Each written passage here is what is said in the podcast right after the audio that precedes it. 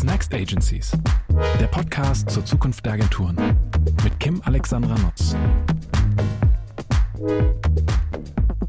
Herzlich willkommen zu einer neuen Folge von What's Next Agencies. Seit etwas mehr als einem Jahr diskutiere ich jetzt mit ExpertInnen aus der Branche über die Zukunft der Agenturen. Da ging es um so viele Themen schon. Es ging um Transformation, Geschäftsmodelle, Diversity, Data, Organisationsstrukturen und Leadership. Aber eine, eine ganz wichtige Perspektive, die kam bisher viel zu kurz. Das ist nämlich das Thema Media. Und dazu spreche ich heute mit Thomas Koch, besser bekannt unter seinem Spitznamen Mr. Media oder auch gern mal hinter den Kulissen gesagt das Enfant terrible der Branche. Herzlich willkommen, lieber Thomas, äh, liebes Enfant terrible. Ich freue mich sehr auf einen spannenden, äh, hoffentlich nicht ganz furchtbaren Austausch mit dir und äh, bin persönlich total gespannt auf deine Gedanken, die ich ja schon eine Weile über deine äh, Kolumnen mitverfolge. Schön, dass du da bist. Hallo Kim. Die, viele Menschen sind, sind sehr überrascht, wie umgänglich ich sein kann. Ja, sie halten mich für so einen Draufschläger. das kann ich auch. Man, man, man, man hat ja Rollen, ja, und ähm, im, im Rollenspielen bin ich, glaube ich, ganz gut geworden mit dem Laufe der Zeit. Ich habe dich auch als, als einen sehr freundlichen Zeitgenossen wahrgenommen in unseren Gesprächen, die wir bisher hatten. Von daher mache ich mir darüber überhaupt keine Sorge. Schätze es aber sehr und dafür ist der Podcast ja auch da, dass ab und an durchaus mal draufgehauen werden darf. Denn ähm, Disruption ergibt sich ja nicht durch sanftes Streicheln, sondern durch Klartext und ähm, nötige Impulse. Von daher wünsche ich mir ein bisschen Klartext von dir, wenn das okay ist für die heutige Rolle. Sehr, sehr gerne. Und den Spruch, den du gerade aufgesagt hast, den hätte ich gerne gerahmt irgendwo. Mach das. Ich, ich schreibe dir den auf den was, Zettel was und schicke dir den. ja, genau. Disruption tut immer weh und man will ja dabei niemandem, niemandem schaden, sondern idealerweise einfach wachrütteln, wachküssen ähm, und zu Bewegung motivieren. Das, ähm, das ist das, was dahinter was steckt. ich nicht verstehe, hm? ja, ja, was ich nicht verstehe, ist, dass die Menschen, die meisten Menschen mögen ja keine Veränderung. Hm, das ist sehr menschlich. Ja, das, das steckt irgendwie ganz, ganz, ganz tief in der Natur des Menschen äh, und hat was mit Sicherheit zu tun. Ähm, und dann lebst du dann in Zeiten, in denen sich ständig alles verändert. Ähm, das, das ist natürlich für, für, für manche Leute ein, ein gefundenes Fressen, ja, die damit umgehen können. Und für andere sehr schwierig. Und das, das merken wir schon. Äh, jeden Tag, ja, geblockt wird und wie versucht wird, an Dingen festzuhalten. Aber es geht halt nicht mehr. Heute nicht. Da hast du recht und äh, ich finde es ja bewundernswert und das ist vielleicht ein guter Link auch auf deine Vita, bevor wir in die Diskussion zur Zukunft der Agenturen einsteigen. Ähm, äh, wenn jemand Veränderungen mitbekommen hat in unserer Branche, dann bist es, glaube ich, du. Denn man kann sagen, und äh, jetzt halten wir uns alle mal fest, das fand ich schwer beeindruckend, du bist seit knapp 50 Jahren im Media-Business. Mhm. Also äh, ich weiß, du hast alles mitbekommen. Wahrscheinlich lachst du über Transformation und sagst, ja mein Gott, wir haben uns schon hundertmal alle wieder neu erfunden. Ähm, aber 50 Jahre finde ich wirklich eine Bank. Der Unterschied ist, ja, das ist eine Bank. Ich äh, mache die 50 auch noch voll. Das ist ja. Wann hast du die voll? Im nächsten Jahr. Wann, nächstes Jahr? Im April, Im April nächsten Jahres. Ja, dann läuten irgendwelche Glocken. Hm. Ähm, wir wir hatten es früher leichter. Ähm, so zum Thema, früher war alles besser. Ähm, die, es, es, natürlich gab es Veränderung und Transformation. Sie fand aber so langsam statt, dass man ihr zusehen konnte und sich dann auch darauf einstellen konnte. Ähm, wenn ich darauf zurückblicke und in die heutige Zeit, mir die heutige Zeit anschaue, habe ich schon den Eindruck, dass es, äh, ja, es ist disruptiv im Sinne des Wortes. Es überfällt einen, ja, diese, diese Veränderung. Und wenn du nicht ganz, ganz schnell bist in deiner eigenen Transformation und in der Bereitschaft, auch mitzuspielen und mitzumachen, dann bist du hilflos verloren und ich erlebe im Augenblick sehr, sehr viele Menschen auf, auf Kunden- und auf Agenturseite, die ich als hilflos verloren bezeichnen würde. Mhm. Okay, da, da würde ich gerne gleich nochmal genauer reinpieksen. Ich mache das Intro auch, weil du hast es schon hundertfach gehört über deine Person, sehr kurz und pick einfach nur mal die Highlights raus. Also was ich spannend fand, du hast als Mediaplaner in diversen Werbeagenturen gestartet, warst dann äh, Mediachef bei GGK in Düsseldorf und Ted Bates Worldwide und hast dich dann 1987, da war ich sechs, mit Thomas Koch Media in Düsseldorf selbstständig gemacht und ähm, ihr seid dann zur größten unabhängigen Mediaagentur Deutschlands geworden. Du hast dann im nächsten Schritt äh, 2002 mit Starcom fusioniert, ihr hieß dann glaube ich TKM Starcom. Mhm und war dann die siebtgrößte Mediaagentur des Landes. Also wir sagen, du hast äh, schon einiges mitgemacht und auch große Volumina bewegt. Du hast jetzt, äh, seit 2011 berätst du mit deiner Firma TK One Unternehmen, Medienhäuser, Agenturen und hast dann vor zwei Jahren, also du bist ein Gründergeist, äh, hast dann vor zwei Jahren auch noch The Digital Out of Home Consultancy ähm, gegründet und bist, wir haben das ja eingangs gesagt, Kolumnist für die Wirtschaftswoche beispielsweise, aber auch für Wärme und Verkaufen und hast viele wunderbare Bücher geschrieben. Genau. Also ich finde es äh, für mich äh, gerade dann doch als äh, im Vergleich zu dir junges Wesen in dieser Branche einen sehr beeindruckenden Lebenslauf und freue mich auch aus deiner Perspektive darüber zu sprechen und wo du sagst, wir sind unter Druck. Das wäre tatsächlich auch mal so die Einstiegsfrage es geht ja um die Mediaagenturen. Natürlich geht es um die Branche mhm. insgesamt, aber wie gesagt, Media haben wir noch nicht so explizit beleuchtet. Die Mediaagenturen stehen schon seit einer ganzen Weile unter erheblichem Druck. Ähm, das heißt, sie seien weder neutral noch transparent. Sie könnten zwar Programmatic, aber nicht mehr Strategie. Und sie denken nur noch an den eigenen Gewinn. Von allen Seiten kommen also Angriffe auf ihr Geschäftsmodell, ne? sei es jetzt Accenture oder Deloitte, die AdTech-Ecke, Google und Facebook, die am liebsten selber das Geschäft mit den Kunden und den Werbungtreibenden machen würden. Was ist denn dran an dem, an dem Bashing der Mediaagenturen? Sind sie wirklich dem Untergang geweiht? Das Bashing rührt ja nur daher, dass man von außen den Eindruck hat, dass die sich nicht bewegen.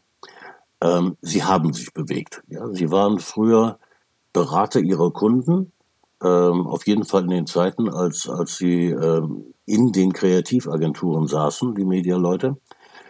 Dann haben sie sich verselbstständigt, weil sie plötzlich Daten in der Hand hatten. Ne? Also dieses Thema Daten ist gar nicht so furchtbar neu.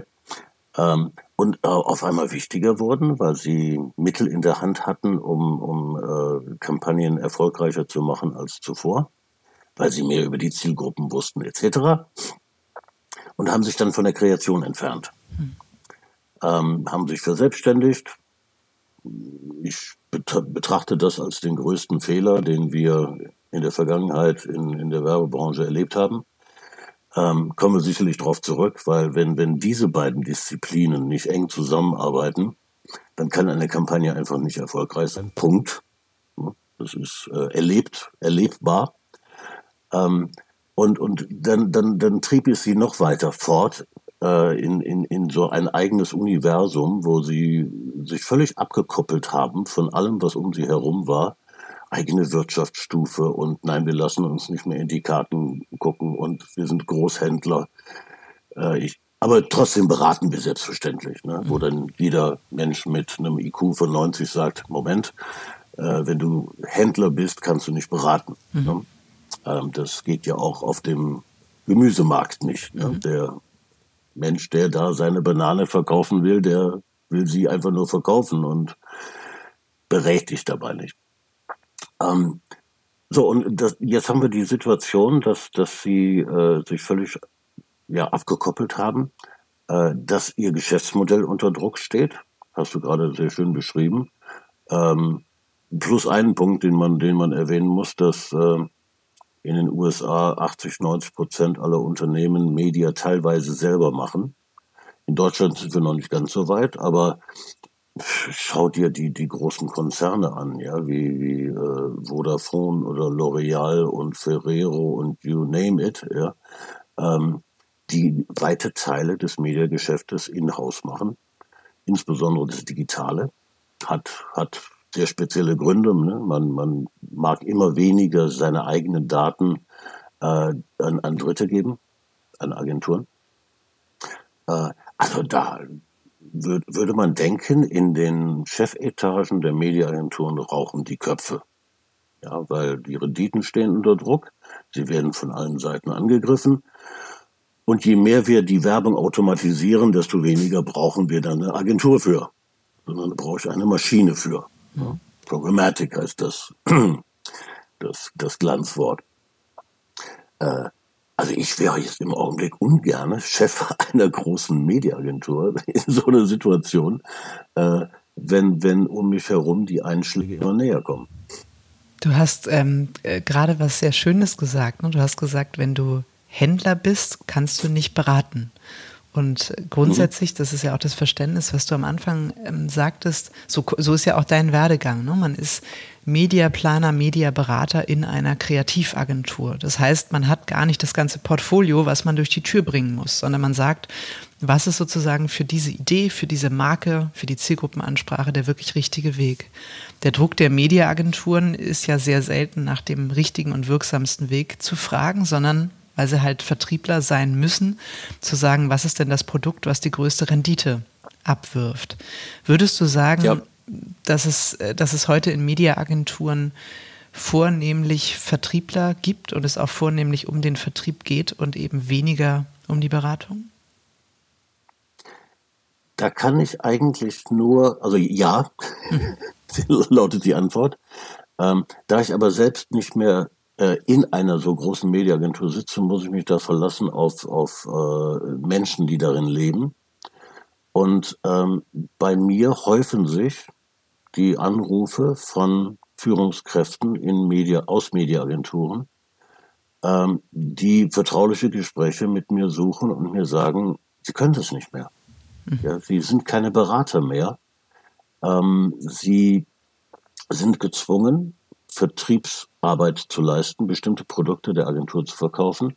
Das ist jetzt sehr überspitzt, was ich, was ich sage, aber das, das tue ich, um es, um es klar zu machen. Äh, die Zahl dieser Menschen, die selbst unzufrieden mit ihrem Job sind, mhm. in der Führungsetage von Mediaagenturen nimmt zu. Das ist, halte ich für, für ziemlich bedenklich.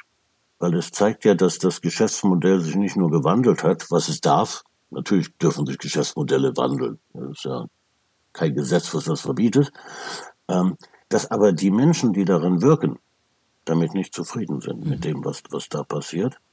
Und ähm, jetzt wollen wir mal Beratung äh, ein, ein Stück weit äh, unter die Lupe nehmen.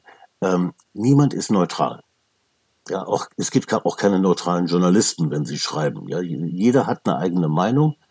Ähm, und wenn ich wenn ich Axel Springer nicht so richtig geil finde und die, die Bildzeitung, ähm, dann muss ich mich regelrecht zwingen als Mediaplaner, objektiv zu bleiben. Ich bin es nie, ja, ich, ich, ich, ich, ich bin beeinflusst, ja. Ähm, ich, ich hasse die Bildzeitung und ich habe gestern äh, eine Agentur einen Online-Plan gemacht, in dem Bild.de drin ist, ja. Mhm. Ähm, das, das muss ich, ja, leider. Und mir tut's in der Seele weh. Aber beeinflusst werden darf ich nicht dadurch, von wem ich Geld bekomme aus, aus der, aus der Medienecke. Ähm, ich bekomme kein Geld von Bild.de, ich bekomme auch kein Geld von irgendwelchen anderen. Und das macht mich unabhängig. Und diese Unabhängigkeit, die wird den Mediaagenturen abgesprochen, weil da Geld fließt. Mhm. Und das macht die Sache natürlich noch schwieriger. Das würde ja bedeuten, jetzt ganz holzschnittartig gesehen, es gibt eigentlich ähm, zwei Möglichkeiten. Entweder fokussieren sich Mediaagenturen auf das Beratungsgeschäft und sagen, es geht uns nicht mehr um den Vertrieb, das sind möglicherweise dann die etwas kleineren. Mhm. Oder sie sagen, wir fokussieren uns rein auf den Vertrieb, auf Programmatic, auf die große Datenmaschine, das Thema Automatisierung, sodass man im Prinzip so eine Zweigeteiltheit der Branche erleben wird. Glaubst du, dass das ein Szenario sein kann? Davon träumen wir schon seit Jahrzehnten, dass man endlich Planung und Einkauf voneinander, also Beratung und Einkauf voneinander trennt. Mhm. Ähm, das vollzieht sich in der Branche nicht. Mhm. Frag mich bitte nicht, woran das liegt. Ähm, es müsste voneinander getrennt werden. Mhm. Äh, natürlich gibt es einen, einen, einen, einen, Grund und der liegt daran, dass die Mediaagenturen ihr Geld ausschließlich mit Media-Einkauf verdienen. Und ich in der Beratung mich schwer tue, einen Stundensatz von 90 Euro zu erwirken ja, auf, der, auf, der, auf der Kundenseite. Ist das Wenn das aus Beratung, deiner Sicht, weil das finde ich einen spannenden Punkt, Ist das ein, ich meine, das erleben wir ja auch häufig auf Kreativagenturseite, ne? dass man sagt, man kann nachher noch über Quantität verdienen, aber mit dem Wert einer Idee wird man qua Geschäftsmodell mhm. nicht mehr reich. Das ist ja eigentlich eine gewisse Parallelität, die es zwischen diesen ja, beiden Bereichen der ja. Branche auch äh, gibt. Das heißt, man müsste im Prinzip dem Kunden wieder klar machen, welchen Wert eine unabhängige, neutrale, sofern neutral möglich ist, wie du es gerade erklärt hast, mhm. was eine unabhängige Beratung auch für einen Wert hat. Weil ich meine, da geht es ja nicht um 10 Euro, die man mal eben auf das schnellste Pferd setzt, sondern es geht ja um erhebliche Millionenetats, die da investiert werden. Also genau an der Stelle stellt man sich ja die Frage, warum besteht keine Bereitschaft, diese Beratung entsprechend zu honorieren? Ja, jetzt unterstellst du aber, dass die Kunden äh, Kommunikation als Investition verstehen. Du meinst, das ist eine steile These, oder? Jetzt schon lange. das ist eine ganz steile These. ähm, weil im Grunde genommen tun sie es, ja. Die, die, die, die, ähm, die Unternehmen gucken ja schon auf Brand Value und sowas, ja. Und wenn wir erfahren, dass äh, Apple, ich weiß nicht, wie viel 100 Milliarden Dollar wert ist, und uns fragen, wo das herkommt, dann rührt das ja äh, zu weiten Teilen aus der Kommunikation heraus. Ja, was habe ich aus der Marke gemacht? Was äh, empfinden die Menschen, wenn sie das, das Wort Apple hören oder die Marke Apple von der Marke Apple hören? Ähm, natürlich ist das eine, eine Investition und wenn die Idee, die Kreation macht ja, das hören Medialeute nicht besonders gerne, die Kreation macht ja mindestens 60 Prozent des Erfolgswertes aus. Ähm, dann müsste das natürlich äh, unglaublich äh, hoch vergütet werden. Äh, und und äh, uns beiden fallen sofort Dutzende von Beispielen ein, wo Kommunikation aus einer Marke etwas sehr, sehr Wertvolles gemacht hat. Äh, da gibt's neben Hornbach nämlich noch ein paar hundert andere Beispiele, wo, wo das einer Agentur gelungen ist. Äh, natürlich hat das einen Wert, der höher liegt als 90 Euro die Stunde. Ja, man, man, man, man kann den Wert dessen, was da geliefert wird, auf Kreativseite oder auf mediastrategischer Seite, äh, schwerlich mit, mit, mit Zeit bezahlen. Ähm, ab und zu gelingt es mir, äh, Festpreise zu erwirken, ja, äh, so dass man sagt, ich, für die Aufgabe nehme ich X. Ja, und äh, mir ist jetzt auch egal, wie viel Zeit ich dafür investiere. Das ist das, was ich dafür haben will. Mhm. Ähm, wie wir alle wissen, weil die Realität, die holt einen ja immer wieder ein, investiert man dann doch mehr Zeit, als man dachte. Aber man tut es leidenschaftlich, weil der Kunde dem einen, einen, einen, Wert beigemessen hat. Mhm. So, und das muss der Kunde ja mit seiner, mit seiner Honorierung auch bewirken. Ja, dass auf der Gegenseite alle Energie in ein Projekt, in eine Kampagne äh, gesteckt wird und nicht irgendein Controller darüber wacht und sagt, Moment mal, lieber Texter, lieber Mediaplaner, du hörst jetzt auf der Stelle auf zu arbeiten, wir, wir laufen in die roten Zahlen. Mhm. Das kann doch nicht im Interesse der Kunden sein. Absolut, ja, gebe ich dir total Aber, recht. Und, und wenn mhm. du jetzt sagst, die Kreation macht 60 Prozent und du hast ja eingangs auch die Relevanz unterstrichen, wie wichtig es ist, dass Media und Kreation Hand in Hand gehen bei der Konzeption, aber eben dann auch der Ausspielung und den Ideen der Ausspielung. Wäre es dann nicht ein kluger Schachzug? Die Kreativagenturen würden diese ganzen frustrierten Mediaplaner, die es in Mediaagenturen gibt, ähm, einfach herzlich einladen, Teil der Kreativagenturszene zu werden und eigentlich ist es ja so eine Art Forward to the Roots. So war es ja mal. Ähm, äh, jetzt aufgesattelt mit dem zusätzlichen Data und Digital-Know-how einfach zurückzukehren? Es hat, es hat ein paar Versuche gegeben. Und zwar durchaus auf, beide, auf beiden Seiten, sowohl der Kreativagenturen als auch der Mediaagenturen. Ähm, die sind bisher immer gescheitert. Äh, und es gibt da keinen, keinen Grund für. Jeder, jedes Scheitern hatte, hatte sehr spezielle Gründe. Ähm, aber genau das ist der, das ist die Zukunft. Genau das muss passieren. Ähm, kreativ, kreative und Medialeute müssen wieder an einem Tisch sitzen. Ähm, wir, wir, wir sprechen über äh, Kollaboration, ja, äh, ganz großes Wort und sehen nichts davon. Im Gegenteil, alles driftet immer weiter auseinander. Also alle Agenturgewerke, alle Marketinggewerke. Äh, nein, nein, die müssen, die müssen alle wieder zusammen. Ähm, und wenn so ein Szenario kann man sich ja vorstellen. Ja, die Mediaagenturen ähm, vernichten sich selbst, weil sie nicht mehr gebraucht werden für den Einkauf. Da sie aber nur am Einkauf verdient haben, hören sie auf zu existieren. Bleiben Mediaplaner übrig, die intelligent sind, die strategisch denken können, die toll ausgebildet sind und die unglaublich Spaß an tollen Kampagnen haben. Mhm. So, und die setze ich dann zusammen mit den, mit den Kreativen und die Welt ist wieder wunderschön. Es wäre das so schön, aber jetzt kommen wir zu dem spannenden Punkt, nämlich der Bereitschaft dafür zu zahlen. Das haben wir ja eben schon mal andiskutiert, ne? dass die Mediaberatung halt heute eher so, ähm, ich sag mal, unter dem Tagessatz eines, eines Kfz-Mechanikers oder dem Stundensatz dann unterwegs ist oder zumindest in der Nähe ähm, agiert.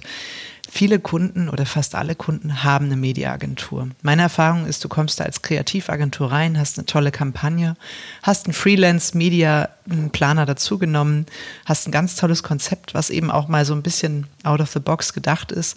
Sagen die, ja, super, danke für den Impuls. Ähm, nächste Woche stellen wir Ihnen unsere Mediaagentur vor und äh, die haben sich dazu auch schon Gedanken gemacht und schon bist du wieder ähm, in der alten Welt drin, äh, wo die Mediaagentur Schiffe versenken auf ihrem Mediaplan spielt und ähm, die Kreativagentur hat die Kampagne und sagt, schade, wir hätten die eigentlich diesmal gerne anders inszeniert.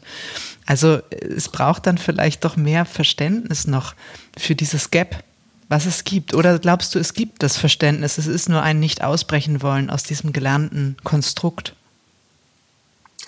Wenn, wenn wir jetzt einen Kunden hinzu einladen, und ihn fragen, was er besser fände, dann würde er sagen, nein, ich möchte beide Kreative und Media im gleichen Augenblick briefen. Ich möchte, dass sie zusammenarbeiten und ich möchte, dass sie mir dann ihre mit, mitteilen, wie sie da vorgegangen sind. Wird, werden 100 Prozent aller Kunden sagen. Tun tut's keiner. Also sehr, sehr wenige, ja. Weil das ist, äh, hier, laden wir jetzt die gesamte Verantwortung der Kollaboration auf den Rücken des Kunden, äh, was ich, was wirklich nicht so furchtbar einfach ist.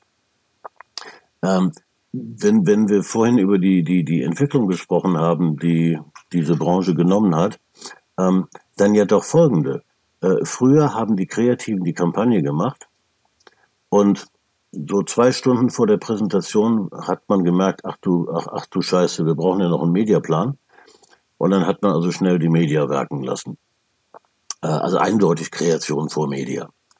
Äh, wir haben heute eine Situation, und das beklagen alle Kreativen, die ich kenne, äh, dass die Medialeute völlig getrennt von der Kreation gebrieft werden. Ihre Media, sie entwickeln ja keine Strategien mehr, sie entwickeln einen Mediaplan und der wird der Kreation vorgesetzt. Eigentlich bevor die Kreation mit ihrer Arbeit überhaupt fertig ist, die ja darin besteht, überhaupt eine Idee zu entwickeln für eine Kampagne und dann zu überlegen, wie setze ich die auf den Mediakanälen so um, dass die Zielgruppe begeistert ist. Ähm, das kann ich ja ohne Mediaplan gar nicht machen, ja. Aber der ist schon fertig. Ja? Jetzt, jetzt hat die Kreation äh, äh, eine Kampagne gemacht, die so einfach und simpel von der Botschaft her ist, dass ein Plakat Wunder wirken würde. Aber die Mediaagentur hat beschlossen, wir machen TV und, und, und online. Mhm. Von Plakat ist keine Rede. Ja. Nehmen jetzt irgendein anderes Medium, ist völlig egal. Ja. Das, das äh, völlig unterschätzte Radio, egal. Ja. Äh, alle Medien sind ja großartig und können, können ganz bestimmte Dinge besser als andere. Ähm, und das kann ich doch nur als Mediaplaner bewerten, wenn ich weiß, wie die Kreation arbeitet. Und du, du hast vorhin erwähnt, dass ich äh, Mediachef bei der GGK war. Mit Abstand die Zeit, die mich am meisten verändert hat. Ja, zu, zu, in der Kreation zu sitzen, zu erleben, wie Kreative diese Idee finden ähm, ein Teil davon zu sein und dann aus diesem Erlebnis heraus einen Mediaplan zu entwickeln oder für sich für bestimmte Medien zu entscheiden. Ähm, äh, was, was völlig unterschätzt wird, äh, ist das Mediaverständnis der Kreativen. Ja? Jeder gute Kreative hat ein untrügliches Gespür dafür, wie seine Kampagne in den Medien wirkt ja? und wie, wie er sie entsprechend anpassen muss. Ich äh, meinetwegen sollen die Kreativen die Mediapläne machen, ja. Die, die, die, die haben, die haben ein besseres Gefühl dafür. Zumindest die Media Strategie vielleicht, ne? Ob sie die Pläne machen könnten, weiß ich nicht, aber so im Sinne der Taktik Ach du, der Plan ist gar nicht so schwer. Das ist, äh, das ist Handwerk. Das ist Man kriegt immer ein bisschen Angst vor den Zahlen und je kleiner die Schrift wird, desto nervöser ja. werde ich dabei. Ähm, aber ich, äh, ich weiß schon, ich weiß schon, was du meinst. Glaubst du denn, weil das ist ja auch ein Thema, was, glaube ich, tausendfach diskutiert wurde in der Branche. Ne? Geht es jetzt um Performance Marketing, Performance Media, geht es um Brand Awareness, äh, dann gibt es jetzt ein paar ganz Kühne, die sagen, naja, lass uns doch beides gleichwertig behandeln. Ja, es geht ja nicht schwarz oder weiß. Das ist ja lang diskutiert und ich habe das Gefühl, jedes Jahr überlegen wir uns in gewisser Weise einen neuen Schwerpunkt. Du hast jetzt mhm. vorhin auch über Daten gesprochen, die so die Mediawelt verändert haben, hin in diese Richtung Programmatic, Automatisierung. Ist ich sage jetzt mal ganz platt, ne, sind die Daten auch ein Stück weit schuld daran, dass die Marken unwichtiger werden, weil man eigentlich nur noch nach Daten vorgeht, agiert und dadurch Marken auch im medialen Auftritt weniger unterscheidbar macht? Also wenn, wenn alle, ich habe eben Hornbach erwähnt, wenn alle Baumärkte ihre Kampagnen danach ausrichten, nach den Daten, die sie besitzen, ähm, und alle haben die gleichen Daten, weil alle Baumarktbesucher sind gleich. Ja, die einen wollen nur eine Pflanze kaufen und die anderen wollen einen, einen, einen Profihammer. Ja, aber das unterscheidet nicht Trom von Hornbach. Ja? Ähm, wenn alle mit den gleichen Daten arbeiten, kommen alle zu den gleichen Mediakonzepten. Äh, schlimmer kann es ja nicht werden. Ja, das ist ja Gleichförmerei sondergleichen. Äh, nein, die Daten ähm, die ja wie gesagt nicht neu sind, nur etwas diffiziler. Wir haben inzwischen so viele Daten, dass wir ihrer nicht mehr Herr sind, mhm. dass wir sie nicht mehr bewerten können, ähm, wird dir jeder ehrliche Datenspezialist sagen, ähm, sind schon überschätzt worden. Mhm. Ja, äh, die, die Idee einer Kampagne ist tausendmal wichtiger als irgendein Datum, irgendein, irgendwelche Datenpunkte, die ich habe. Ähm, ich brauche ein Konzept. Mhm. Ja? Und die Daten helfen mir, naja, vielleicht in einem von 100 Fällen ein solches Konzept zu entwickeln. Ähm, da, da, da läuft alles völlig aus dem Ruder. Ja?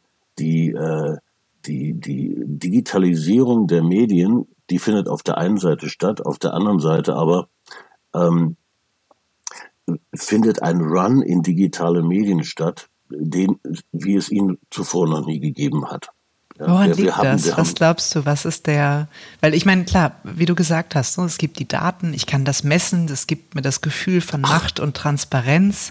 Die Frage ist natürlich nur, was, was messe ich und was mache ich mit der Erkenntnis? Ja. Aber woher glaubst du, rührt diese, ja, das ist ja fast so eine äh, Datenhörigkeit ähm, oder eben, ich habe auch häufig den Eindruck, ne, Hauptsache digital, bitte nicht hinterfragen, aber lass uns das auf jeden Fall in allen digitalen Kanälen ausspielen. Was glaubst du, woher kommt das? Das, das, ist, ein, das ist ein Trend, wie wir ihn in, in dieser Stärke noch nie er, äh, erlebt haben. Äh, stell dir mal vor, du bist heute Marketingleiter in einem Unternehmen und sagst dem Vorstand, ich habe beschlossen, wir werden in Zukunft weniger Geld in digitale Medien investieren, äh, weil ich habe festgestellt, dass die, deren Wirksamkeit sehr zu wünschen übrig lässt. Und ich habe dafür auch Nachweise und bla bla. Fünf Minuten später hat er seine Kündigung auf dem Schreibtisch. Ja, das geht nicht. Wir müssen mehr Geld, jedes Jahr mehr Geld in digitale Kanäle investieren. Sonst sind wir nicht up to date. Sonst erreichen wir die Menschen da draußen nicht, ja. Kein Mensch liest mehr Zeitung. Naja, außer den 65 Prozent, ne, die es jeden Tag tun. Kein Mensch guckt fernlineares Fernsehen. Ja, außer den 14 Millionen, die vorletzten Sonntag äh, den Münster-Tatort gesehen haben. Obwohl Herr Liefers mitspielte. äh, Unter erschwerten Bedingungen sozusagen. Ja. äh, neulich habe ich was gehört von, äh, da, da, hat irgendeiner behauptet, äh, Anzeigenblätter würden eigentlich nicht mehr existieren. Nein, die werden nur sehr intensiv von 40 Prozent der Bevölkerung äh, genutzt. Ja, und damit meine ich jetzt nicht verbreitet, sondern genutzt. Ja. Das heißt, wir blenden diese gesamte Wirklichkeit aus und sagen, nein, Instagram. Das ist wichtig. Und Influencer. Und es wird überhaupt nicht mehr bewertet, welcher Kanal eigentlich was kann. Und das ist eigentlich mein Lieblingsspiel und, und versucht auch deine, deine, deine, deine ursprüngliche Frage zu beantworten. Ähm, ich habe ein bestimmtes Ziel. Meine Marke hat einen bestimmten Standort und sie will irgendwo hin. Ähm, anhand dessen kann ich mit Kreativen zusammen, ne, um es noch einmal sehr deutlich zu betonen, kann ich doch überlegen, welches Medium hat bei dieser Zielsetzung welche Funktion. Ja? Welches Medium erzeugt die Bekanntheit, ohne die eine Marke nicht leben kann. By the way, ja, je mehr Geld wir in digitale Medien investieren, also One-to-One-Marketing, desto mehr sinkt die Relevanz einer großen Marke. Zwangsläufig, ja. Weil es nicht mehr so dieses äh, Massenphänomen gibt, dass die Leute darüber sprechen oder dass sie, weil, also ich sag mal so, das digitale Lagerfeuer, was man äh, damals, ich weiß noch als Kind, Denver oder Dallas, die ganze Familie mhm. saß zusammen, du hast als Kind die gleiche Werbung gesehen wie deine Eltern. Also diese Lagerfeuererlebnisse, die gibt es ja nicht mehr, weil jeder sieht per One-to-One-Marketing seinen kleinen eigenen Ausschnitt, der maximal individualisiert ist. Jeder von uns bekommt in den digitalen Medien völlig andere Werbung ausgespielt. Und das nach dem eigenen Verhalten ja, äh, gesteuert. Ähm, gucke ich mir bei Facebook, weil irgendwie so ein Puzzle ganz witzig aussah, klicke ich da drauf, kriege ich nur noch Werbung für Puzzles, ja. Obwohl ich überhaupt nie in meinem Leben Puzzle gemacht habe und auch keins machen werde, ja. Ich kaufe auch keins. Ich fand nur das Motiv irgendwie ganz witzig. Ähm, aber du hast das Puzzle nicht gesehen, ja. Und wenn ich dir sage, hast du das, dieses wahnsinnig tolle Puzzlemotiv gesehen, hast du keine Ahnung, wovon ich spreche. Ähm, das ist der Tod einer Marke, äh, jetzt greife ich mal in die ganz alte Kiste, wie Jakobscafé, ja. Wenn, wenn ich irgendwo zu Besuch bin und mir sonntags Jakobscafé aufgetischt wird, dann spüre ich innerlich, ich bin diesen Menschen etwas wert. Ja, sie haben einen guten Kaffee für mich gekauft. ja. Also der Mercedes, ja, den ich mir völlig überteuert, ne, völlig überteuertes Fahrzeug äh, kaufe, nur damit die Nachbarn sagen, boah, was für ein geiler Typ, ja, der ja. kauft sich einen Mercedes und der muss ja unglaublich erfolgreich sein. Vor Neid platzen möglicherweise. Boah, ja. Also all das, ne, das sind jetzt zwei Beispiele von Tausenden, all das, was Marke ausmacht, ja, was ich mit einer Marke, die ich kaufe, für mich selber tue und anderen gegenüber zeige. Davon lebt ja diese Markenwelt. Das ist plötzlich null und nichtig. Mhm. Weil die Marke, die ich kaufe, online, die kennst du gar nicht. Ja, und umgekehrt habe ich keine Ahnung, was du, was du machst. Ähm, dann sind wir bei E-Commerce. Das ist Vertrieb. Da funktioniert übrigens Performance super. Ja, ja wenn, wenn, wenn ich Amazon oder Otto-Kunde bin, ja, die wissen alles über mich. Ja. Ist un, unvorstellbar. Wenn ich nur irgendwas verticken will, dann, dann nutze ich natürlich solche Kanäle, solche Daten äh, und, und kann dort messen, was es, was es mir bringt. Bin ich aber eine Marke, die sich unterscheiden will von anderen, die sich differenzieren muss von anderen, die eine andere Zielgruppe anspricht, neue Zielgruppen ansprechen. Ja? Denkt mal an die ähm, an Byron Sharp, ja, der uns erzählt, jede Marke muss jedes Jahr mehr neue Kunden gewinnen, als alte verlieren, um zu wachsen. Äh, geht's noch einfacher, ja. Also das versteht jetzt wirklich das Kindergartenkind. Nur die Werbebranche nicht. Ja. Ich brauche also Reichweite, ich brauche Öffentlichkeit, ich brauche neue, neue Zielgruppen, neue Käufer, Verwender. Äh, und dann gehe ich dann und, und äh, poste irgendwas auf TikTok und da sehen es ein paar hundert Leute. Und ähm, neulich regte sich der Bob Hoffman in den USA auf über eine Studie, die besagte, dass, ähm, dass 90 Prozent aller Menschen, lass mich das richtig wiedergeben, die eine Alexa zu Hause haben, mindestens einmal im Jahr einer Kaufempfehlung von Alexa gefolgt sind. Das ist ja bahnbrechend.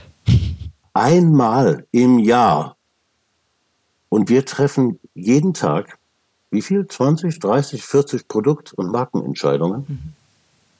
Und Alexa kommt mit einer Entscheidung pro Jahr. Ich möchte, da, da möchte man diesen Alexas einfach den Stöpsel ziehen, ja. Das ist nicht bedeutsam für Markenführung. Ja. Und das heißt ja andersrum auch Thomas, ne, dass es viele Trends, jetzt kommen wir wieder eigentlich so, wie wir angefangen sind, äh, Komplexität, Geschwindigkeit. Ähm, man kann eigentlich aufgrund der Gemengelage gar nicht mehr bewerten und entscheiden, welche Rolle spielt welcher Kanal, welche Relevanz hat er möglicherweise auch für meine Marke oder die Marketingziele, die Unternehmensziele, die ich mir gesetzt habe, sondern wir sind ein Stück weit auch dem Druck ausgesetzt, ja, nichts zu verpassen. Also Stichwort Clubhouse. Ich weiß nicht, du von der App jemals wieder was gehört hast, ich nicht. Ähm, also sozusagen. Ruhig geworden. ist Wahnsinn. Ja, es ist sehr ruhig geworden, aber darüber hat dann keiner mehr geschrieben. Ähm, also es ist immer alles der große Hype und Fear of Missing Out. Ne? Und ja. ähm, man wirft schnell sehr viele Gelder um und stellt Marketingpläne um, ohne genau zu wissen, was da eigentlich passiert. Man hat jede Menge KPIs, ohne genau zu wissen, worauf sie einzahlen. Und ich habe in einer deiner Kolumnen einen wirklich, der hat mich zum Nachdenken gebracht, eine super spannende Aussage gelesen. Und zwar hattest du da die ähm, äh, Professor Anna, ich weiß nicht, wie man sie ausspricht, Tuchman oder hm, genau, Tuck, Tuckman, glaube ich. Ja, ja. Tuckman von der Northwestern University ähm, zitiert und die behauptet, dass die meisten der von ihr beobachteten Marken zu viel in Werbung investieren. Zu viel in Werbung investieren. Also trotz Markensterben, weniger Relevanz, sagt sie, es wird zu viel investiert. Es entsteht ein negativer Return on Invest und es gilt übrigens gleichermaßen für Offline wie online. Und du hast dann gesagt, oder sie, äh, zitierst dann weiter, oft simple Eingriffe könnten schon 20 Prozent der Werbegelder einsparen, ohne signifikante Einbußen an Werbewirksamkeit. Das finde ich irre. Das hat mich mindestens einen Tag beschäftigt, muss ich gestehen. Das ist das ist faszinierend. Wenn man als erfahrener Mediaplaner auf einen Mediaplan guckt, meinetwegen TV-Plan oder einen Online-Plan, dann springen dir die Fehler sofort ins, äh, ins Gesicht. Du weißt auf der Stelle, dass das dauert Minuten, deshalb möchte ich ungern in Stunden bezahlt werden.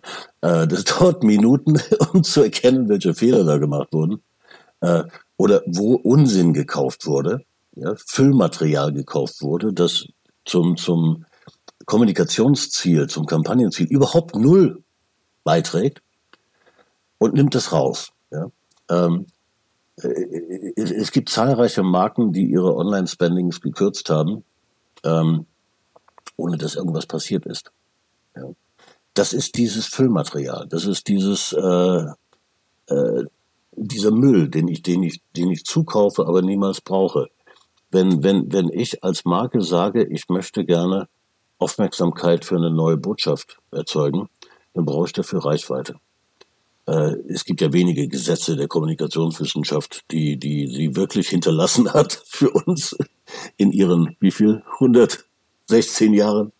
Äh, aber das ist eine davon und äh, das wird ja auch durch die, durch die moderne Forschung immer wieder bestätigt. Ähm, so, Reichweite erzeuge ich nicht, wenn ich auf Kabel 1 eine, einen Spot ausstrahle, nachts um 1 Uhr. Mhm. Nein, ich brauche diesen Spot nicht. Der nützt mir nichts. Ja.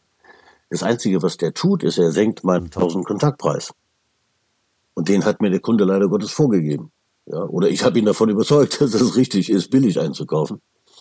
Oder eine bestimmte Schwelle nicht zu überschreiten. Es ist völliger Unfug. Ja. Und äh, mit, den, mit den digitalen Kanälen haben wir natürlich ein Datenproblem. Das heißt, äh, viele der Daten, mit denen wir umgehen, sind nicht kontrollierbar. Und äh, ein, ein Beispiel, es gibt kaum eine Zahl, die Facebook veröffentlicht, wo man nicht später festgestellt habe, dass die falsch war. Ja? Äh, und zwar bewusst falsch. Ja? Die wunderbare Mrs. Äh, Sandberg steht vor Gericht in Amerika deswegen. Ja?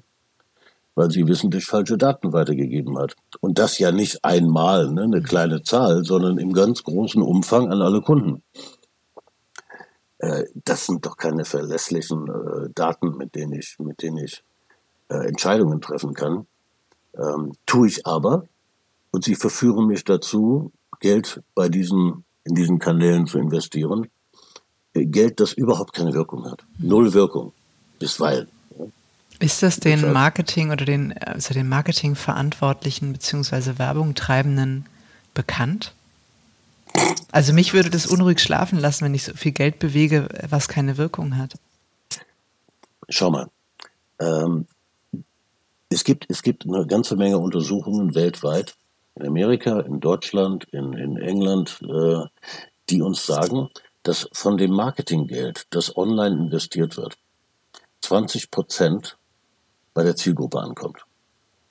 Die Zahl schwankt zwischen 20 und 15 Prozent. Der Rest geht drauf ähm, für diese Lieferkette, die ich da bediene. Ähm, unruhig schlafen. ich würde als Marketingleiter die Leute umbringen, ja, wenn sie so mit meinem Geld umgehen. Und die, die Studie des, äh, des, des äh, britischen Werbekundenverbandes, äh, also der britische OWM, äh, der hat das ja auch untersucht kürzlich und äh, hat dann auch identifizieren können, wo das Geld landet. Ja, da gibt's DSPs und SSPs und Verwertungsketten und ne, bla bla. Das konnten die also äh, ziemlich gut identifizieren. Und für den gesamten Online-Display-Markt haben sie äh, festgestellt, dass 15 Prozent der Gelder der Kundengelder nicht identifizierbar verschwinden. Sie haben nicht feststellen können, wohin dieses Geld fließt. Jetzt überleg das mal, ja? Und du erzählst hier was von Marketingleiter können nachts nicht schlafen. Ich würde durchdrehen. Mhm. Ja? Überleg mal, 15 Prozent des Online-Geldes versickert irgendwo. Stell dir mal vor, übersetzt das mal in die, in die äh, klassische äh, Medienwelt. Äh, 15 Prozent deiner Fernsehgelder würden nicht bei einem Sender ankommen. Sie landen nicht in deiner Agentur. Sie landen nicht, sie landen irgendwo. Du weißt aber nicht Möglicherweise wo. auf einer Insel. auf irgendeiner wunderschönen Insel, auf der es wahrscheinlich sehr nett zugeht. Ähm, und das sind 15 Prozent von Milliarden, ja, die für, für Werbung ausgegeben werden. Und kein Marketingleiter dieser Welt regt sich darüber auf. Warum nicht? Da möchte ich, ich kann es dir nicht sagen. Ja, ich möchte die Ohrfeigen. Ja, ich, ich möchte denen alle CEOs und CFOs an den Hals hetzen, ja, dass sie dagegen nicht vorgehen und dass sie nicht äh, ausdrücklich von den Agenturen verlangen, äh, aufzuzeigen, wohin welches Geld fließt. Das kostet halt. Ne? 85 Prozent landen eh nicht bei spiegel.de, sondern irgendwo unterwegs in der, in der, in der Lieferkette. Äh, mein Gott nochmal, ja. Kann, kann, ich, kann ich Werbegeld sinnloser ausgeben? Würde das denn bedeuten, du hast ja vorhin den TKP angespielt, dass der TKP als, als relevanter KPI ausgedient hat, weil er eben Völlig. zu dieser Art von Füllstoff führt, den wir nur teuer bezahlen müssten? Äh, dieser TKP beschäftigt mich jetzt seit 49 Jahren. Und ich habe in 49 Jahren nicht begriffen, was der soll. Ja. Ähm, wenn wir, wenn wir einen Joghurt kaufen oder einen Mercedes, lassen wir uns dann sagen, wie viel Geld ich pro PS investiere oder pro Liter Lack auf, dem, auf der Karosserie oder nein, das tun wir nicht. Wir, wir, wir lassen uns bewegen von Qualitäten, von Markenversprechen, von Experience, ja. Dieser Joghurt hat behauptet, er sei lecker und ich stelle fest, es stimmt. Großartig, kaufe ich wieder, ja. Ähm, aber das ist mir doch egal, ob der 49 Cent kostet. Ähm, wenn er im Angebot ist zu 39, sehr gerne, ja. Aber der daneben steht, der noch billiger ist, nee, mache ich nicht. Ne? Mhm. Ähm, davon leben ja Marken, ja? dass sie, dass sie etwas versprechen und dieses Versprechen halten äh, und ich sie dann irgendwann mag. Ich mag diesen Begriff der Love Brand nicht so, so, so richtig sonderlich äh, weil lieben sollten wir andere Dinge. Aber ich weiß, was gemeint ist mit Love Brand, klar. Äh, wir, wir mögen Marken, ja. Wir, wir umgeben uns gerne mit ihnen und wir fühlen uns wohl und ähm, das schafft ja auch Vertrautheit in einer so komplexen ja. Welt. Ne? Ich habe das gestern wieder, da hat der Herr Dr. Esch ähm, einen Vortrag gehalten und er sagte, ne, täglich 5000 Kontaktpunkte mit Marken. Dem ist man sich ja nicht bewusst, weil man die, ne, angefangen vom Frühstückstisch irgendwo, das muss man sich mal auf der Zunge zergehen lassen. 5000 Kontakte mit Marken pro Tag und Werbebotschaft, das ist irre. So, und das ist die kleine Zahl, die ihr da erwähnt. In Wirklichkeit sind das viel mehr, weil diejenigen, die auf 10.000 kommen, die rechnen dann mit ein, jeder Markenschriftzug, dem ich begegne. Ähm, das heißt, ich mach, öffne den Kühlschrank, ja, und da stehen dann 80 Marken und das sind 80 Kontakte mit Marken. Ähm, und die verbinde ich ja zu Markenbotschaften, in, in, ne, unterbewusst. Äh, aber es ist ja e-, egal, ob das 5000 oder 10.000 sind, äh, es sind sehr viele. So, und mein Werbespot, mein Instagram-Dingens, ja, meine Anzeige ist eine davon an dem Tag. Eine von 10.000. Ähm, das ist nun, klingt furchtbar. Ähm, die Zahl der, dieser Werbebotschaften pro Tag ist gestiegen von 6.000 auf, 10, auf über 10.000 seit, seit der Digitalisierung. Aber es waren auch damals, ne, als es noch keine digitalen Medien gab, waren es auch schon 6.000. Äh, in, in Professor Eschs Rechnung sind es dann halt 3.000 oder 4.000. Ist, ist ja auch völlig egal. Es sind sehr, sehr viele. Mhm. Äh, das heißt, diese Situation hat sich gar nicht so furchtbar verändert. Ähm, ich muss in diesem Augenblick durchdringen. So. Und wenn ich, wenn ich mir überlege, welche Bedeutung hat meine Marke für die Menschen, die ich da anspreche? Was, was erwarten Sie von ihr? In welcher Situation befinden Sie sich gerade? Äh, haben Sie gerade Lust, sich mit meiner Marke zu beschäftigen? Äh, dann kommt ihr auf einen völlig anderen Mediaplan, als der, der vor mir liegt. Mhm. Ja, und der mindestens 30 Prozent Müll kauft. Aber möglicherweise, du hast ja eben Beispiele genannt wie TikTok, Instagram, Facebook. Ich schließe schon daraus, du hast es ja jetzt sehr schwarz-weiß gemacht, indem du gesagt hast, ne, wir sollten, also ich fasse das mal so für mich zusammen, wir sollten wieder stärker in die Reichweiten und öffentlichkeitswirksamen Medien investieren oder sie zumindest wieder stärker in den Mediaplänen berücksichtigen, nicht sozusagen digitale Kanäle über alles stellen. Heißt aber nicht, dass wir nicht auch die digitalen Touchpoints der Marke ernst nehmen müssen. Das heißt, natürlich spielt Instagram, spielt TikTok, spielt was auch immer eine Rolle, wenn es denn der Marketingstrategie und den Zielen dienlich ist. Also das, äh, dir geht es ja nur um ein, ein sinnvolles Abwägen mit Augenmaß bei jeder neuen Aufgabe erneut, oder? Äh, ja, unbedingt. Ähm, ich, ich liebe alle digitalen Medien. Ja, es ist ja ungeheuerlich, was für eine Welt sie uns hier aufgetan haben. Äh, Marketing hat Jahrhunderte davon geträumt, mit Menschen wirklich reden zu können. Ja, ähm, jetzt, jetzt haben wir Dialogmedien. Ja? Hurra! Ja, das ist, das ist ja großartig. Ja, ähm, nein, die digitalen Medien, die finden ihren, ihren, ihren Platz in meinem Mediaplan, wenn ich weiß, wofür ich sie einsetze. Ja? Ähm, wenn ich, was, was wir beobachten, wenn du jetzt mal an den Marketing Funnel denkst, wo die Welt anfängt mit Bekanntheit und Awareness und hinten mit Brand Ambassador oder irgendwas, ähm, dann sind es die klassischen Medien, die alten Medien, die Reichweite erzeugen, Awareness. Äh, Print war immer und ist bis heute das große Vertrauensmedium, ja, wo ich wirklich mit äh, Botschaften erläutern kann und mir die, die, die Menschen in bestimmten Augenblicken auch zuhören. Ja? Wenn eine, wenn eine ältere Dame auf der Couch sitzt mit ihrer Apothekenumschau ähm, und sich eine halbe Zeit, eine Stunde Zeit nimmt, darin zu blättern, dann kann ich mit ihr über meine Marke reden. Ja? Die hat dann, sie ist aufnahmebereit dafür. Es kann ja nichts Schöneres geben.